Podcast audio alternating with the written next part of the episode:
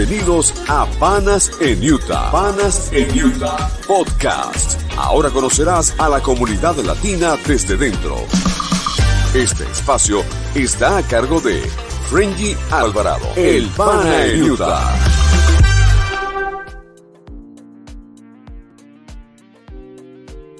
Utah, bienvenidos al podcast de Panas en Utah. Pues eh, cada día y cada semana, cada jueves a las 7 de la noche, tenemos más y más información para ustedes. Hoy tendremos la, la presencia, la conversación con un experto en un negocio, en negocio de comidas. No solamente food truck, sino en restaurantes. Él tiene un tiempo bastante considerable ya en el estado de Utah. Se ha convertido en una autoridad en lo que se refiere a negocios de comida y ha ayudado muchísimo a la comunidad venezolana. Para quienes este, quieran saber el contexto, eh, los últimos cinco años, eh, hace cinco años en Utah existía solamente un, un, restaurante que tenía algunos platos venezolanos. Ahora hay aproximadamente siete o ocho restaurantes y uh, un promedio de 10 food truck. Y dentro de esa generación de negocios ha estado de alguna manera involucrado nuestro invitado, quien es el gerente y creador de Spy Consul, que además de este proceso, estos últimos cinco años, es el asesor de más de 26 negocios de restaurantes aquí en el estado. Pero primero, antes de invitarlo, vamos a un corte comercial con nuestros sponsors.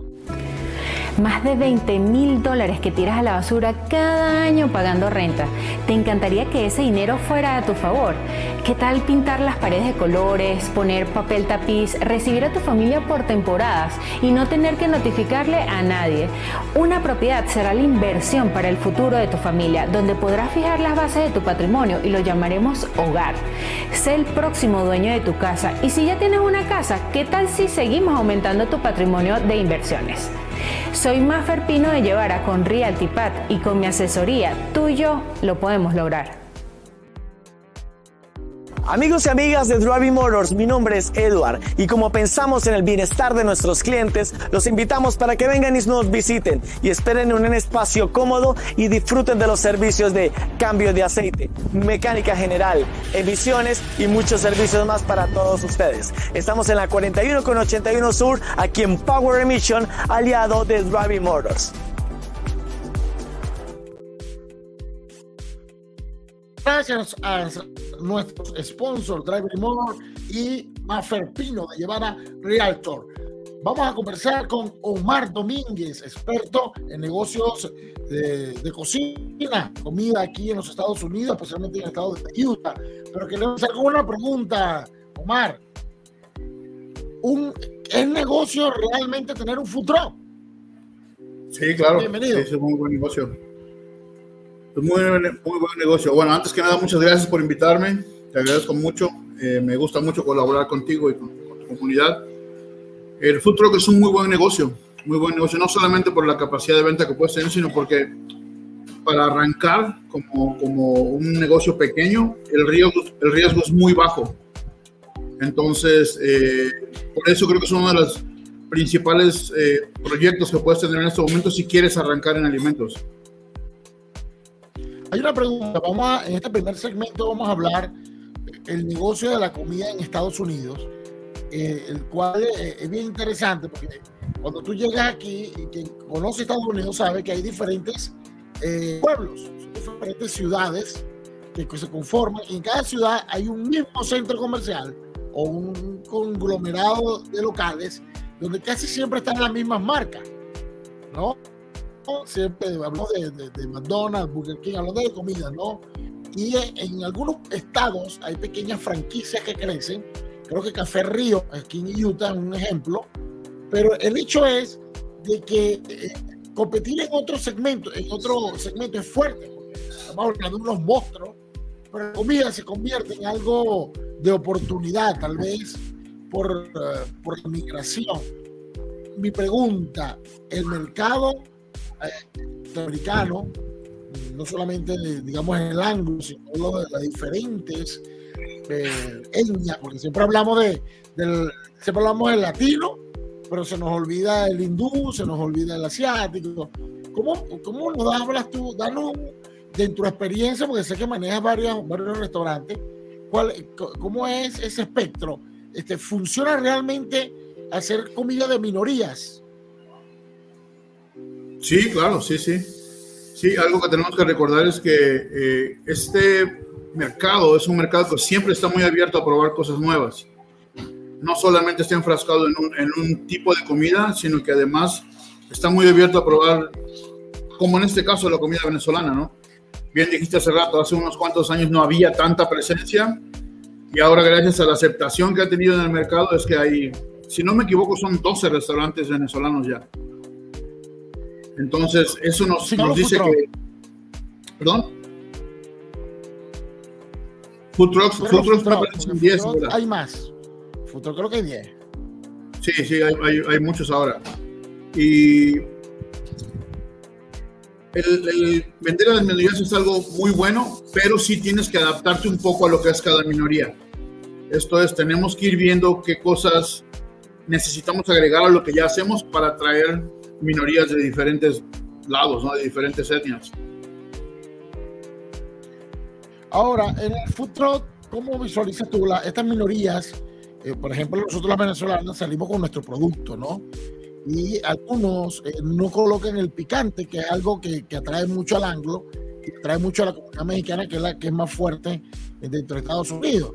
Eh, ¿Eso ¿Tú estás de acuerdo o piensas que eso puede afectar al negocio a favor o en contra? Porque hay gente que no lo hace. Bueno, realmente tendremos, tenemos que incluirlo. Tenemos que incluirlo porque no podemos ser exclusivos de una comunidad, ¿sí? Y no podemos dejar pasar la oportunidad de venderle a una comunidad tan importante por el hecho de no agregar algo que, que, es tan sencillo de agregar realmente. Y además, por ejemplo, específicamente hablando de la comida venezolana, todo lo que es fritura que ustedes hacen con salsas picantes es buenísimo. Buenísimo. O sea, la, la comunidad tanto americana como la comunidad mexicana, que es la siguiente comunidad grande aquí, aquí en el estado de Utah, pues son muy ávidos de estos productos picantes, ¿no? Y la verdad es que eh, para una gran parte de la población comer unos pequeños, por ejemplo, con una buena salsa de chipotle, con una buena salsa de jalapeño, es algo muy bueno. Y, lo están haciendo, Omar. Sí, lo están haciendo esa, esa, combinación. Algunos sí lo están haciendo. Me parece que a algunas personas les cuesta un poquito de trabajo. Que tiene un poco que ver con el tema de, de que quieren exponer o representar sus, sus platillos tal y como son en sus tierras. Pero tenemos que recordar que acá estamos para hacer plata, ¿no? Entonces, ahí es donde nos falla la parte de que si no lo agregamos, a lo mejor no es tan atractivo.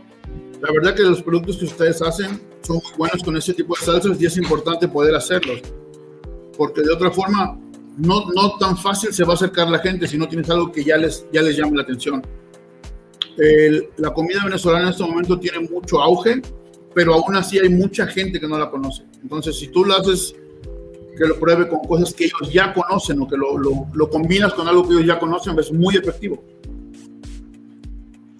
Ahora hay algo, Mar. En tu experiencia, el mexicano, hablando, en este caso que estamos hablando del mexicano y el venezolano, el mexicano come venezolano y el venezolano come mexicano. Por lo menos en el caso de Utah, tú que conoces todos estos restaurantes. Mira, yo creo que sí nos hace falta un poco integrarnos más Creo que sí nos hace falta más a los mexicanos ir a probar lo que ustedes hacen. Yo conozco mucha gente que vende, por ejemplo, en sus trabajos, ¿no? Vende, hay, hay, fábricas donde todo el mundo vende cachitos y, y han tenido que irlo adaptando a, agregarle jalapeño, agregarle ciertas cosas que, que la parte de la comunidad lo consume. Pero el público en general todavía no llega a ese punto. O sea, nos hace falta traer a los restaurantes de ustedes la comunidad que somos nosotros los mexicanos.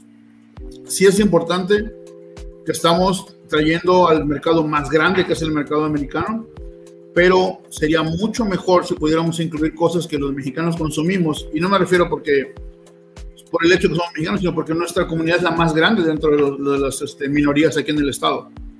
Entonces sí es importante eh, hacer algo que, que sea atractivo. Es decir, desde tu punto de vista, aún no se ha explorado como debe ser el mercado. De, por ejemplo, en el caso de Utah, nuestros restaurantes, nuestros food trucks aún no han aprovechado esa oportunidad de mezclar, de hacer un mix de, sabores para captar esa, esa población. Sí lo han hecho, pero poco a poco. Me parece que falta mayor cantidad de gente haciéndolo, me parece que faltan más compañías haciéndolo. Entonces, conforme vayamos creciendo, yo sé que en este momento hay cierta cantidad, muy probablemente en seis meses sea el doble, y poco a poco van a tener que ir, haciendo esta fusión para, para integrar el resto del, del, mercado, ¿no? Principalmente porque necesitamos vender. Entonces, no, no podemos no no podemos no aprovechar esas opciones de poder vender más dentro de nuestras comunidades, ¿no? Algo que, que ya tenemos en automático simplemente por el idioma, el poder traer, traer a la comunidad de cualquier país, no solamente mexicana, para nuestros eh, carros, futuros eh, venezolanos.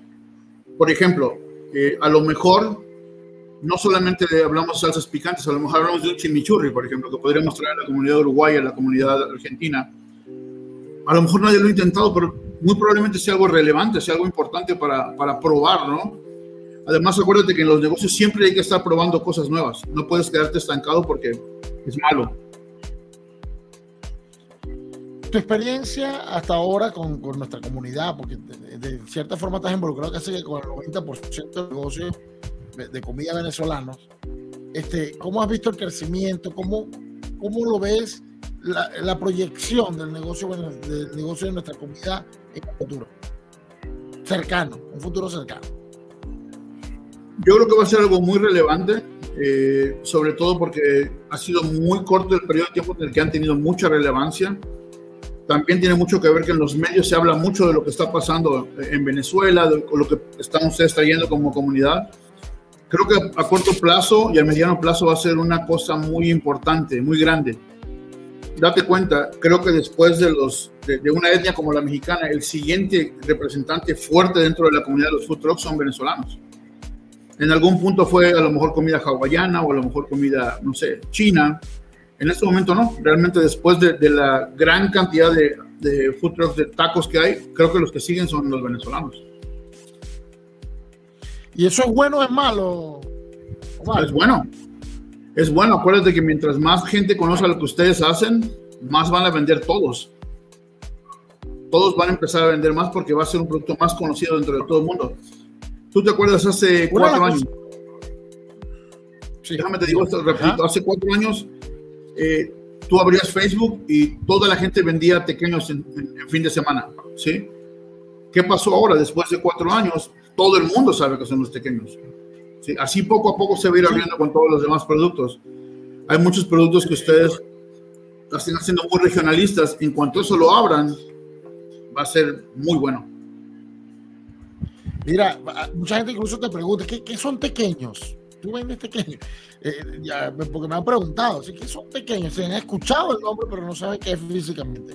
Ahora, Omar, fíjate algo, y voy a aprovechar este podcast porque es un tema de hoy, de 2023 que ha crecido, el crecimiento de, de, de y también la carencia de sitios donde estacionarlos, ah, tenemos ahora presencia de, de venezolanos casi que en todos los puntos. Por ejemplo, hay una empresa que maneja todos los puntos del Smith y por eso que todos los Smith tienen un futuro venezolano. La mayoría de los eh, céntricos, ¿no? De zona de Herriman, eh, zona de Riverton, West Jordan. Ahora, mi pregunta, y seguimos creciendo, pueden haber dos food en la misma locación. ¿Tú crees que eso puede ser una mejor, una mejor eh, posibilidad para el cliente o por el contrario, se convierte eh, eh, en una batalla innecesaria? Mira, hay muchos lugares donde hay dos puestos de tacos en el mismo lugar, en la misma esquina uno de los puntos más, más típicos que podemos hablar en el State Street del 800, hay un, uno que de hecho es el primer futuro que hubo en Utah hace 23 años. A 20 metros de ellos está otro y los dos están llenos. Lo mismo va a pasar con la comida venezolana, exactamente lo mismo. Va a llegar un, yo, yo te aseguro que si hiciéramos un food park con 10 camiones venezolanos, todos iban a vender bien. Porque la comida es buena, porque la mayoría de la gente que está haciendo food trucks está, es gente apasionada de este negocio, lo cual también es importante. O sea, es gente que no solamente hace bien lo que tiene que hacer, sino que además el servicio es muy bueno, la comida, eh, como experiencia es algo muy bueno. Creo que hace falta eso, hacer un, food park de solamente comida venezolana para probar cómo va a pasar esto, porque no es tan a largo plazo. Yo pienso que es entre corto y mediano plazo. Porque todavía hay muchos incrédulos de que eh, eso, esa situación no, no es buena, de que estén dos food venezolanos o de comida similar venezolana, porque quienes saben y quienes conocen a nuestro país saben que eh, eh, tenemos diferentes comidas, a pesar que somos venezolanos, diferentes tipos de comida de acuerdo a la región donde estamos. Claro, y, además, más allá de eso, también el sazón es diferente. Tú puedes probar pequeños de tres diferentes compañías o, o, vamos a hablar de empanadas de carne mechada, de pabellón. Cada uno tiene su toque, cada uno tiene su sabor. Entonces... O la de, o la de carne en vara de Venezuela mía, que... Por ejemplo. otra empanada singular. Exacto. Ahora, ahora, ahora vamos a... Ajá, dígame. No, no, no, dime, dime. Control, dígame usted. Vamos ahora bueno, a hablar de los cambios de clima. ¿Perdón? Dime. Eh, eh, ajá. Vamos a hablar, bueno, primero nos vamos a un corte comercial de los cambios de clima, porque también eh, hay una tendencia en el mercado americano, que por cierto existe la Liga de los Food que quiero que nos hable un poco el público que es la Liga de los Food y la tendencia venezolana de quedarse en un solo sitio, estacionado un solo sitio, si eso comparado con otros estados funciona o es un hecho nuestro. Vamos a un corte comercial y me cuentas ahorita.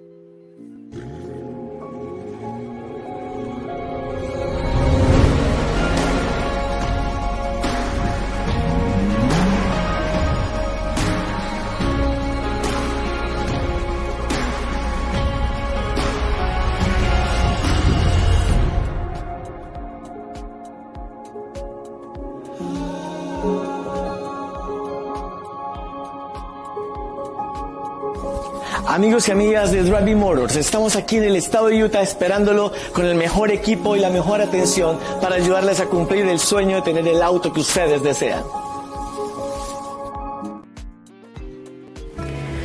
Más de 20 mil dólares que tiras a la basura cada año pagando renta. ¿Te encantaría que ese dinero fuera a tu favor?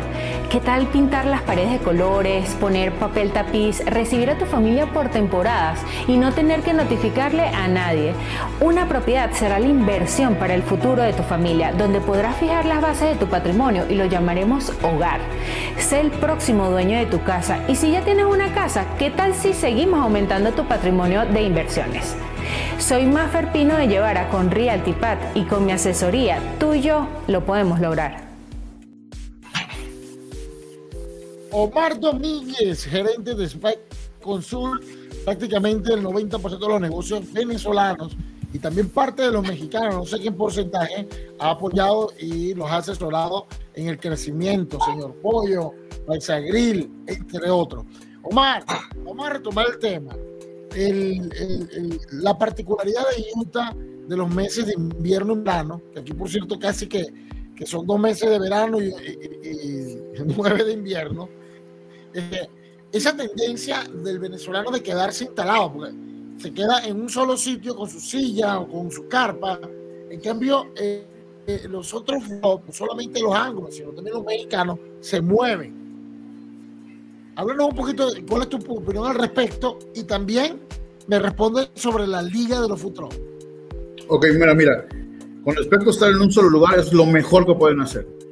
Cuando yo agarro un cliente que va a hacer un food truck, una de las primeras cosas que le digo es hay que buscar un lugar donde estés fijo. Y la razón es muy, muy fácil. Si tú vas a un lugar, a un food truck y comes y te gusta, y al siguiente día está totalmente en otro condado, no vas a ir a otro condado a buscarlo. Entonces, tienen que tener un lugar fijo donde se clientan, donde se están todos los días recibiendo su gente. En tiempo de frío, en tiempo de calor, tu propia clientela entiende que te fuiste a un festival, que fuiste a un concierto, que fuiste a un farmers market, pero saben que ese es tu lugar, que tú vas a estar ahí a lo mejor cuatro días a la semana y los demás vas a estar en eventos.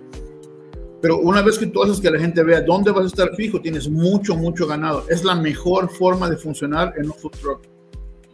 tú te puedes dar cuenta, hablamos hace un momentito del carrito de tacos, aquel que es el primero que hay en el centro, el primero que hubo aquí en Utah. Puede ser casi Thanksgiving a las 7 de la noche y tú sabes que está ahí. Puede ser Navidad a las 11 de la mañana y él está ahí.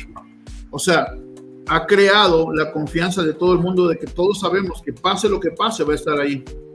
Entonces, eso es lo mejor que puedes hacer cuando empiezas un food truck, buscar un lugar, el, lugar adecuado y quedarte en ese lugar fijo. Ahora, siendo fijo, tenemos otras opciones. Por ejemplo, yo tengo algunas opciones para poderles hacer, ayudar a vender catering cuando son un negocio que está fijo, un food truck que está fijo en un solo lugar. Y también hay la opción de generarles, eh, ayudarles a generar eh, órdenes vía delivery, siempre y cuando estén en un lugar fijo. De esa forma, básicamente te vuelves un restaurante, más allá de un truck, porque puedes agregar servicios que solamente un restaurante tiene y si tú eres móvil y realmente por todos lados, nunca te vas a clientar como debe ser. Sí vas a generar eh, atracción por la gente, la gente te va a seguir todo, pero al final de cuentas lo importante son las ventas. Nunca vas a poder vender mucho, mucho si no tienes un punto de referencia donde la gente sepa que siempre estás ahí. Eso es muy importante. Ahora, déjame te comento con respecto de... De la liga de los futuros Ahora háblame de la liga de futuro, que es un concepto diferente, donde ellos son movibles. Sí, eh, la liga tiene muchos, una gran, gran mayoría de los lugares especiales, claves aquí en Utah para los food trucks. Esto es, hay muchos complejos de edificios donde la liga tiene acuerdos donde nadie puede ponerse a menos que sea a través de ellos. La liga cobra un porcentaje, creo que es entre 10 y 15% de tus ventas lo cual pudiera ser poco, pero también puede de repente ser mucho, ¿sí? O sea, es, un buen... Bruto, ¿no? Es de lo bruto, correcto, no de Exacto. sino de lo bruto. Eh, y el tema, el tema realmente es que no deberíamos de nosotros como comerciantes, como dueños de negocios, perder la capacidad de ir a hablar con una compañía y decirle quiero estar en tu patio, dame chance de estar en tu parking y la hemos perdido por compañías como esta, ¿no? Además, eh, en mi experiencia, me parece que no siempre mandan a los camiones a los lugares que son los indicados, ¿sí? Ellos saben cuáles lugares son muy buenos, cuáles lugares no son tan buenos, y vas a pagar el 10% vayas donde vayas, ¿no? Entonces, a lo mejor no es que sea malo, pero a lo mejor debería tener una forma más adecuada de, de trabajar, ¿no? hace rato mencionabas con respecto a, lo que los parkings de, supermercados están cedidos a una compañía. Esta es otra compañía. Esa compañía te cobra un, precio fijo, pero puede ser hasta 65 dólares por día. Entonces, si te pones a pensar y vas a trabajar 30 días al mes, pues ya te echaste ahí 2 mil dólares de renta. Cuando realmente antes nadie pagaba más de 500, 600 dólares por estar en un lugar fijo. ¿Sí? Entonces, eh, no, no sé si ha sido algo del todo malo, porque hay, hay lugares que la verdad que son muy buenos para, para vender. Tú, tú, conoces gente que eh, food trucks están en un punto fijo que les va muy bien, pero a mí me parece que es mucho lo que se paga, ¿no? Yo sé que es un negocio y que estamos en un esquema capitalista, el más capitalista del mundo, pero los uh, food trucks no son una empresa transnacional que pueda pagar 2.000, 3.000 dólares mensuales de renta, ¿no? sí lo pueden hacer, pero es con mucho esfuerzo y, eso es lo que ellos pierden, no una renta tan alta. Pero casi, casi, hablando a nivel de, número, porque hay restaurantes aquí que pagan 3.500 dólares en restaurantes en establecimientos fijos. Claro, aparte de los bills de luz, de agua, este, estamos hablando que la diferencia es poca. Y, este, y digamos que logísticamente es más complejo trabajar con un futuro, porque yo los conozco, conozco varios, me hablan de, de hora y media de preparación antes de comenzar la venta y hora y media después, sin entrar con producción, sino solamente preparar y acondicionar el sitio para recibir a las personas. Exacto. Al comenzar. Mira, tú hablas de una renta de 3.500. Realmente si hablamos de una renta entre 2.000, 2.000 y 3.000 dólares, solamente del lugar donde vendes. Aparte, acuérdate que tienen que tener una comisaría. Ahí son entre 600 o 1.000 dólares más por mes. ¿Sí? O sea, es que lo igual, a la final pagar igual que un sitio, igual que un punto. Casi lo mismo, casi lo mismo. Entonces, creo yo que debería haber mejores formas de hacer las cosas. Creo yo que, que va a surgir algo importante donde van a poderse hacer las cosas mejor, más convenientes para el food truck, no solamente para, para el que organiza o para el dueño de este negocio, sino para los food trucks que a final de cuentas son los que hacen el trabajo, ¿no?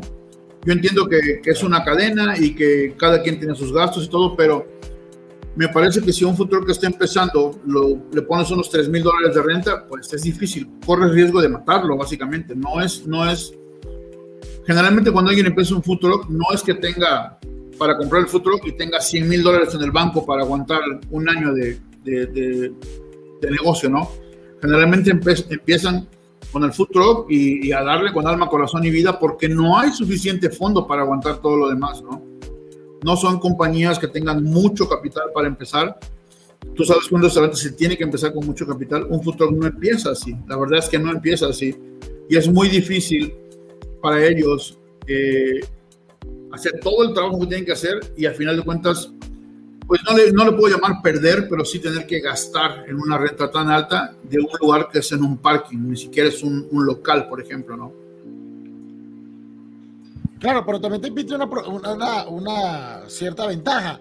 Si el negocio no va bien, puedes parar en cualquier momento. En cambio, en un local eh, hay un compromiso de muchos años. Eso es a lo que yo me refería cuando hablaba de del bajo riesgo. Casar, no exacto. Me voy a casar para pensando en divorciarme, pero existe la posibilidad de, de fallar, ¿no? Que el negocio falle el primer año. Claro, y, pero mira, pasa esto, cuando tú tienes un food truck, si de repente ya no te gustó, ya no quieres más, lo que sea, tú lo vendes y recuperas el 90% de lo que, de lo que invertiste. ¿sí? Suponte que en el primer año, si sabes que esto no es para mí, se acabó vas a recuperar el 90%. Eso no va a pasar si tienes un local. Vas a perder muchísimo más de, del 90%. Vas a perder, vas a perder el 90% prácticamente. Y eso sin contar el compromiso que te va a quedar del contrato de arrendamiento. Hay lugares que yo he visto, yo mismo he llevado a mis clientes donde cobran 10 mil dólares mensuales. ¿no? Yo llevé a un cliente, una cadena mexicana, un contrato de cinco años son 600 mil dólares. A la hora que tú firmas el contrato, te echaste encima la responsabilidad de pagar 600 mil dólares. Es mucho dinero. Mucho, mucho dinero. Entonces, con el futuro no pasa eso. Por eso es que es tan importante, o por eso es que ha sido tan relevante la expansión, porque no es de alto riesgo. Si, si de repente decides no seguir con eso, puedes venderlo y recuperas un muy, muy alto porcentaje de lo que fue tu inversión ahora pasa algo, la contraparte, Omar. Hay locales establecidos. No hay opciones dentro del mercado real estate de, locales comerciales de comida. Es muy poco. Hay prácticamente que esperar algún negocio que vaya en caída o, quiebre para poder lograr tú este, tomarlo, porque construir un local desde cero, trampa grasa, eh, Campana. Que hay personas que lo han hecho. Campana, que hay personas que lo han hecho, incluso venezolanos que se han tirado esa, ese reto y lo han logrado. Pues bueno, somos, nosotros somos demasiado persistentes. Pero este, eh, esa deficiencia está en el mercado. No hay locales suficientes. Mira, no hay, y no solamente es que no hay suficientes, sino que son muy caros. Yo he estado en contacto con varios. Nosotros tenemos dos diferentes agentes que nos ayudan a conseguir los espacios para los restaurantes. Hace como unos dos años que no conseguimos uno de menos de 5 mil dólares, 6 mil dólares. Entonces es difícil arrancar así, ¿no? Porque no son solamente los 6 mil dólares de renta, son renta más el mantenimiento, más la luz, más el gas, que es un gasto bien fuerte en un restaurante. Entonces, realmente de, esos gastos primarios, son 10 mil dólares al mes entre los biles y la renta, ¿no? Aparte ah, hay que encontrar el labor, aparte de encontrar el food cost, muchas cosas. Es, es difícil. Por eso es que la gente que, que entra a este negocio y que le va bien es porque es gente apasionada por el negocio. Este tipo de negocio de alimentos no puedes entrar a ver qué pasa. Tienes que entrar solamente si eres un apasionado del negocio. De otra forma, no, no, no vas a subsistir aquí adentro. No, no se puede. Mira, ahora un mensaje, porque este, este podcast lo más seguro que lo vean los dueños de negocio por el nombre. Le pusimos el negocio el Food Truck en Utah. ¿Cuál es el mensaje para ellos? Esto es, porque este año, bueno, el primer food, el food trailer, que no era un food truck, food trailer venezolano fue hace tres años, que fue la de mi amigo Rodolfo, que lleva ya tres años, y, este año, este tercer año, es donde ahora hay, creo que 10, si no me equivoco, yo aquí nombrando Arepa Factory, Callaspo, eh, los chamos, el Maute, eh, los chamos, eh, Sabor Zuliano, el Sentir Zuliano. Sentir Zuliano, eh, Cabina City, eh, uno que Roraima Go. Aquí llevo siete. De, dentro de lo que tengo, y me perdonan los que no los ah, bocados, eh, eh, criollos que tengo por allí y sabor colombiano que entra dentro de nuestro mercado porque este, más o menos lo comida y ahí llegamos a 10.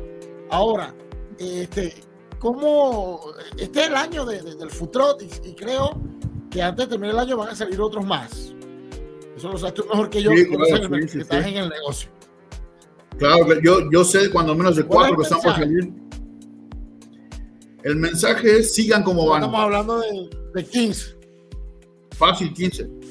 Sigan como van, la verdad que van 15, bien. Están representando muy bien lo que tienen que representar de su país. Creo que como comunidad están dejando en alto el nombre de lo que hacen. A mí me gusta mucho ver que lo, lo, que están haciendo, me gusta que cada quien tiene su toque, cada quien le agrega algo en particular. Esta es una carrera de resistencia, el negocio del futuro es de resistencia, no es de velocidad. Si tienes que poner tu granito todos los días, pero sí hay mucho, mucho progreso en este negocio, mucho. ¿sí? Eh, hay cadenas mexicanas que empezaron con un carrito y tienen 10 en este momento. Yo conozco varias así, entonces sí se puede. Y sabes que siempre hay muchos recursos a la mano para poder crecer, para buscar opciones, para ver cómo conseguir mejores costos, para buscar... Siempre hay opciones para crecer. El, una de las claves es no te quedes estancado, tienes que estarte moviendo en ver cómo hacer mejor las cosas, tanto en los alimentos como en el servicio. El día que entendamos que no vendemos comida, sino que vendemos experiencias, todo va a cambiar. Cualquiera de los dueños de los que estamos hablando ahorita, si atina a hacer y a vender una experiencia en lugar de vender una, un plato de comida, eso hace mucha, mucha diferencia. Esa es la clave. Omar, un número de contacto para quien quiera incursionar en este bello negocio y próspero negocio. Mi número es 801-833-9446. Estoy a la orden. Eh, llámenme con preguntas, no tengo ningún problema con asistirles y colaborarles. La verdad que es una de las cosas que me, llena mucho el poder ser parte de, este, de esta comunidad de ustedes y aportar un poquito, aunque sea, ¿no? con, lo que, con lo que a mí me toque, porque se está impactando la comunidad con lo que ustedes están haciendo. Muchísimas gracias, Omar. Nos vemos pronto. Invitar a la operación de estos nuevos cuatro futuros que están en la cocina, que están en el horno. Muchísimas ya gracias. Por salir, hermano. Ya los tenemos allá afuera casi. Qué bueno, estamos pendientes para la inauguración. Muchísimas gracias, Cuídate, Omar. Gracias. gracias por venir al podcast de Panas en Utah. Bueno, hoy un poquito más del negocio de la comida y especialmente de los food trucks, porque este es el año donde más negocios de food truck venezolanos están aquí en Utah, en los Estados Unidos. Nos vemos el próximo jueves, 7 de la noche. Gracias por escuchar nuestro podcast Panas en Utah. Muy pronto tendremos más información para ti y recuerda que juntos somos más fuertes.